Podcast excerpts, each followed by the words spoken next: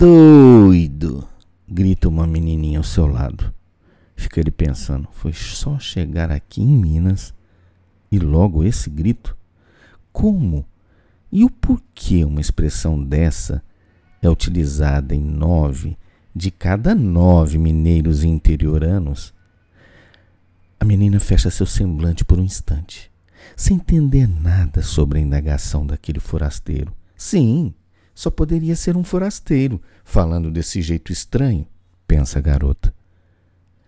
Quando criança, um dos meus desejos era ter um trenzinho, coisa que não se concretizou até hoje. Talvez o desejo foi tanto que hoje tenho vários trenzinhos que passam a todo instante lá na frente de minha janela. Tem azuis, vermelhos, cinzas. Gostava mais dos azuis, talvez por serem mais novos.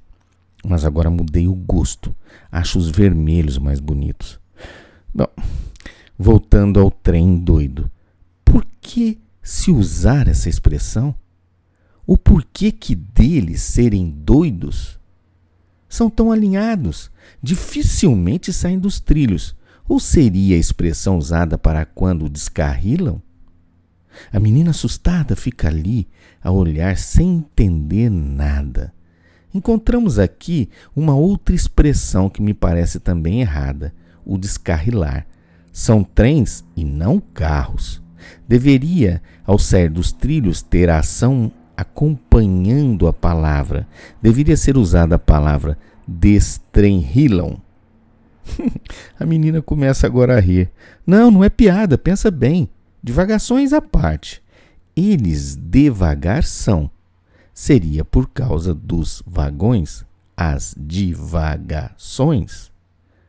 Para ela, agora com o riso, o seu olhar fica ainda mais forte, fitando de cima a baixo, como que pensando: mais um doido aqui em Minas. Está bem dizer, entendi pelo seu semblante. Está bem, vou deixar a coisa mais simplória transitam devagar. Assim está melhor? Tentando fazer um agrado no queixo da garota que salta para trás. Se bem que na Europa, bem como no Japão, temos o trem-bala. Esse sim imprime uma velocidade altíssima. Pegamos então os TGVs franceses. Esses então são mais doidos. Correm a 300 km por hora. Pare e para ele para pensar um pouco. Está claro. Chegamos à expressão por causa disso, do trem doido do mineiro. Sai do TGV francês. Mas estranho, a expressão é bem mais antiga que eles.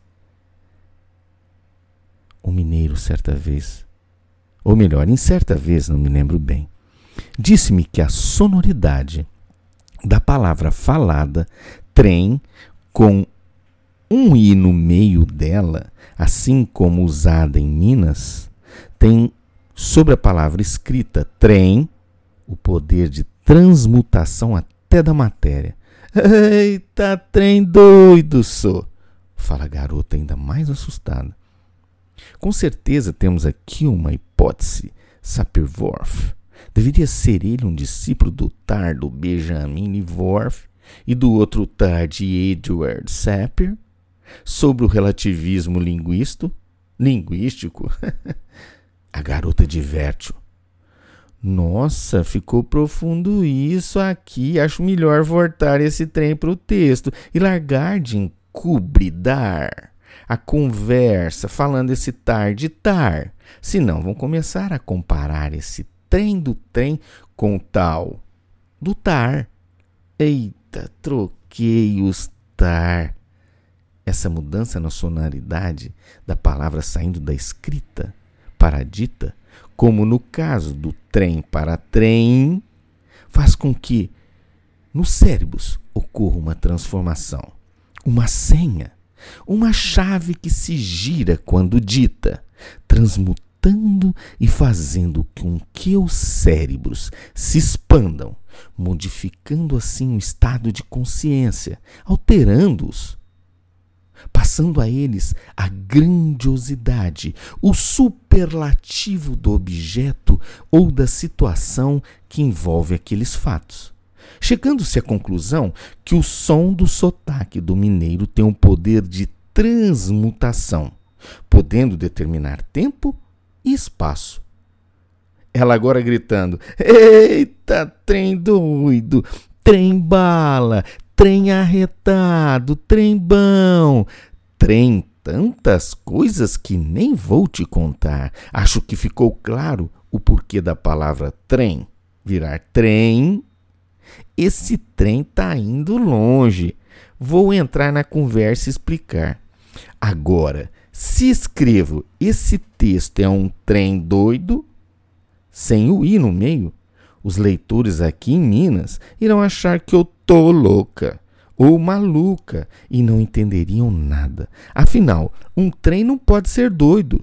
Pode sim ser azul, ser rápido, comprido e muitas outras coisas, se é que me entende.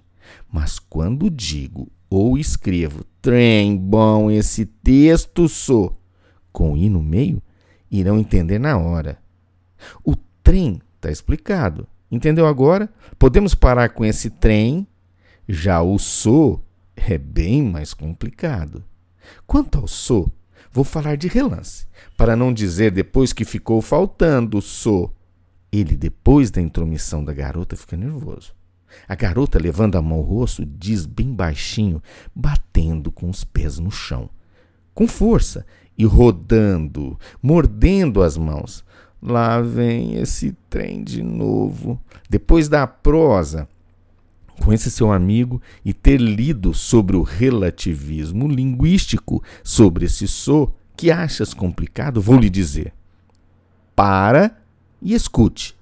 Desenvolvi essa minha tese. Agora, sobre o seu so, inspirei-me nesse exato momento em uma passagem que ocorreu comigo há algum tempo. Depois de uma pregação que ouvi de um pastor aqui mesmo em Minas Gerais, fala agora ele consigo mesmo. Preciso depois perguntar discutir com esse meu amigo mineiro se confere e se tem fundamento esse meu pensamento.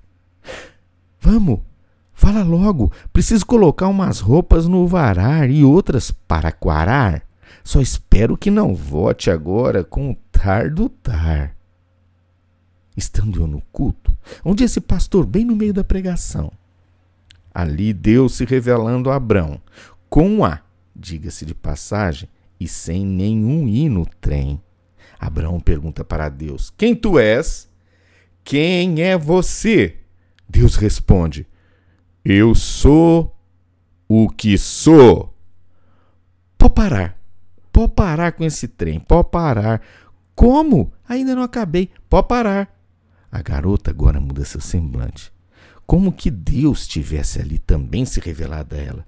Uai, sou, agora entendi tudo. E eu que nunca tinha pensado nisso. E eu olha que vou na missa todo domingo e nunca tinha pensado nisso. Obrigado, moço, obrigado. Beijando a mão do que lhe falava. Que trem doido é esse, sou? Com i no meio, entendi tudinho. Graças ao tar do pastor aí no altar. Agora entendi. Não carece de mais nenhuma explicação, nem sobre o i, nem sobre o tal do tar, e muito menos do so. Sei o que quer me dizer. Já pequei, pequei. Não, peguei no ar. Como assim? Ele num misto de que bom, sou um bom professor, e o outro de que será que ela é mesmo doida? Assim, uai, Deus é brasileiro e nasceu em Minas, sou, uai, sou. Eita, que trem doido é esse, sou? Não me pergunte nada sobre uai, como diria meu amigo mineiro. Sei somente que não tem tradução. Uai é uai mesmo. Uai, sou.